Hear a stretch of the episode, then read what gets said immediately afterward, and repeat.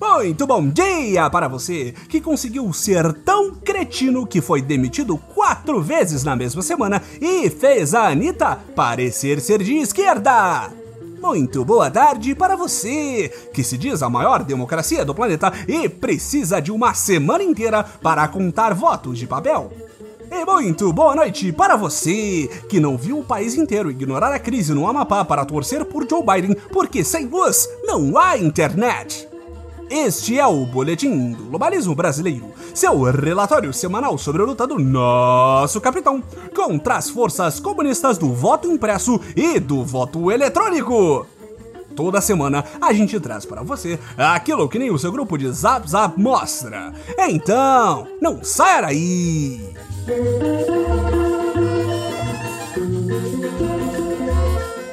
Esta semana, enquanto o Brasil fingia que nada estava acontecendo, enquanto norte-americanos contavam cédula cédula para descobrir qual idoso vai morrer no cargo de presidente dos Estados Unidos da América nos próximos quatro anos, os Estados Unidos do Brasil pegavam fogo! Mais precisamente, enquanto a Amazônia e o Pantanal pegavam fogo, o STJ era hackeado, Flavinho era indiciado e o Amapá desligado. É muita notícia para focar o programa em um assunto só, patriota! Comecemos do começo. Enquanto os gringos iam para filas imensas escrever em pedaços de papel, na Terra Brasilis, a terça-feira começou com a notícia de que o Supremo Tribunal de Justiça, um dos quatro tribunais superiores da nossa pátria amada, foi hackeado por perigosos hackers.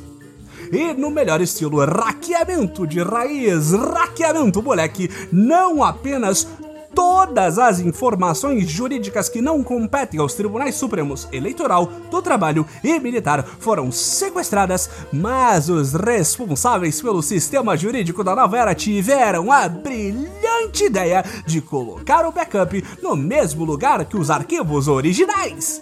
Quem tem um backup apenas não tem nenhum, patriota! O mais curioso no furdunço é que uma das empresas responsáveis por garantir a segurança das informações dessa corte era a Global Web Outsourcing empresa investigada por tráfico de influência, cujos donos estão ligados à pessoa mais presente em esquemas da história do Brasil, Frederic Vassef. Vassef Caso você não esteja lembrado, é o polímata da nova era que consegue ser a interseção entre hackeamento do STJ, o caso Evandro, cultos nos anos 90 e a novela Queiroz! que inclusive teve atualização, querido ouvinte. Essa semana está demais! O gerente dos esquemas da grande família Bolsonaro, Queiroz, foi denunciado esta semana pelo Ministério Público junto com nosso senador Laranjinha favorito e mais outros 15 investigados por organização criminosa, peculato e lavagem de dinheiro. Você pode estar se perguntando: como diabos isto não parou o país? Um senador da República filho do presidente, acusado de chefiar uma organização criminosa? Na época do comunismo no Brasil, isso pararia o país!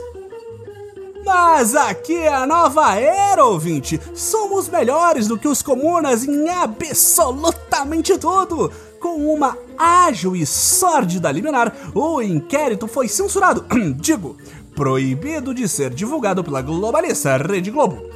O que os olhos não veem e os robôs não repassam no zap não existe, patriota!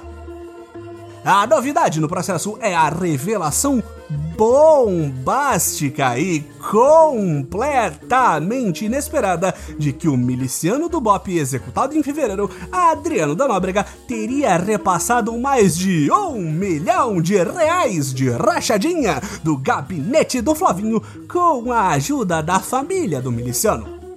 Uma coisa não podemos negar é a importância da família no bolsonarismo familiares que estão aí para o que der e vier a cair na conta bancária. Antes de nos despedirmos nessa semana de mais puro suco de caos da nova era, não poderíamos deixar de mencionar a situação do Amapá.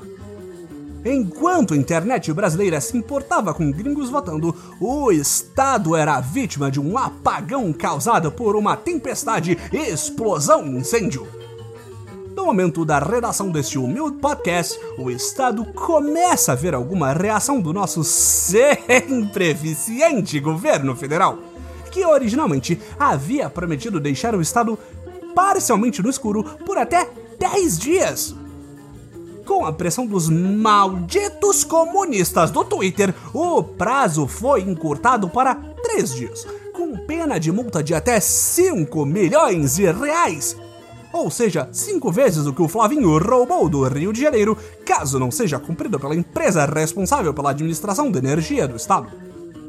Mas aí você pode se perguntar: em meio a tantas crises atrás de crises, Onde está o presidente da República Federativa dos Estados Unidos do Brasil, Jair Messias Bolsonaro, enquanto seu povo, sua justiça e sua família passam por crises e precisam de ajuda? Ora, bolas, patriota, onde mais? Trancado no closet do Palácio da Alvorada, é claro. A melhor forma de ignorar os problemas do Brasil é chorar pela derrota do laranja Donald Trump.